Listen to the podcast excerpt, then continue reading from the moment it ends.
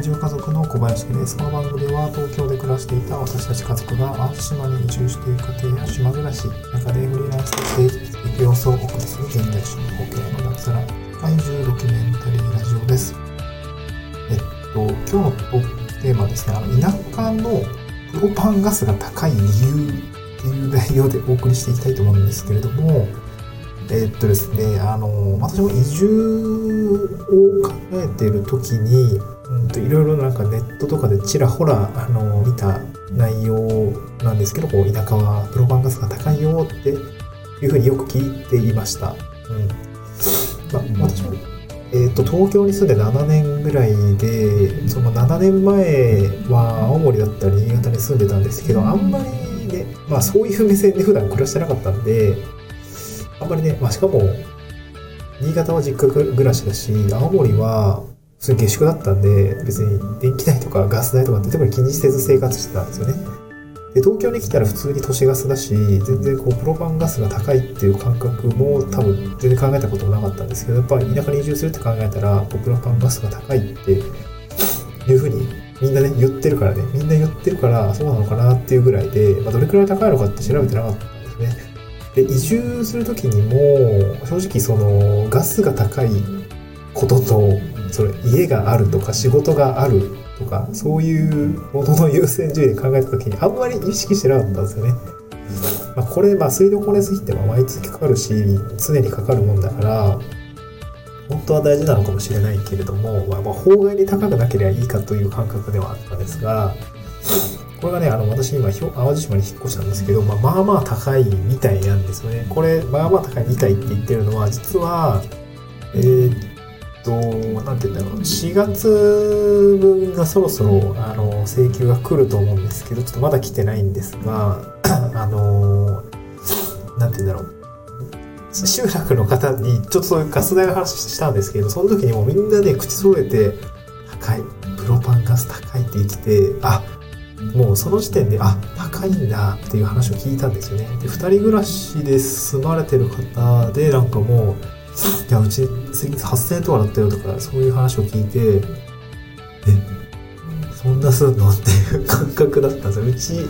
3人家族だけど大丈夫かなとかね。まあ、今まだ単身赴任中なんで一人で住んでるんですけども、まあ、あの、何も気にせず今、とりあえず実験的に、えー、普通に今までの使い方してたらいくらいくんだろうっていう形で今やってるんですけど、ちょっと実験中なんですね。その請求がそろそろ来るっていうところだったんですが、集落の方のお話を聞いて、やっぱ高いことがもう角度が高いと。もう絶対に高い請求が来そうだっていうところがあったので、ちょっとなんで高いのかをちょっと事前に調べておこう、調べてやろうと思って調べたんですよね。で、そのちょっと調べた内容を、えー、少しお話をしたいなと思います。で、理由が2つあって、まずこのプロパンガスの、えっと、料金形態ですけども、まあ、一般的にも、一般契約料金の場合の、えっと、料金体系ですね。これ2つあって、基本料金っていうのと重量料金ですね。で基本料金は別に使おうが使うまいが一定数かかる費用。で重量料金が、まあその、まあ、ガスだと1立方メートルですね。の単位で単価が決まっていて、じゃあそれは使った分だけ課金していくよっていうような、この2つの料金体系で、えー、っと、お金が決まっているようでした。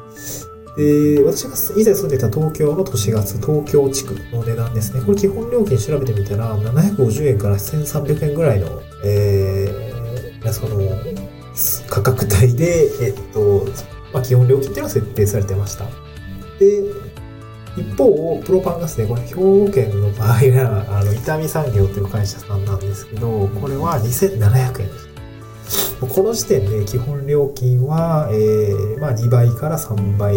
になる方がいらっしゃるのかなと思います。私もね、以前住んでた基本料金いくらだったんだろうって全然調べてないんだけど、まあ普通に倍はいってるっていう感じですね。で、普通に基本料金が倍いってるってことで多分高い要素なのかなというふうに感じます。でもう一つ重量料金っていうのも調べたんですけど、これ1立方メートルあたりの、えー、課金単価を調べたんですけど、この都市ガスですね、多分東京ガスさんの東京地区の部分は1立方メートルあたり120円から150円ぐらいで、まあ、価格帯設定されてるなっていうふうに見え見受けられました。一方、プロパンガスですね。兵庫県のうちの地区の場合は、まあ、1立方メートルあたり400円から650円ぐらいの価格帯に価格表を見るとなっているように見受けられました。はい。これ東京に比べて重量料金が3倍から4倍ぐらいになりそうだっていうのを見て、これやべえなと思いましたね。高くなるわなっていうように感じましたね。これだから、ね、初月の請求金額どうなるのかってすげえドキドキしてるんですけど、普通に今は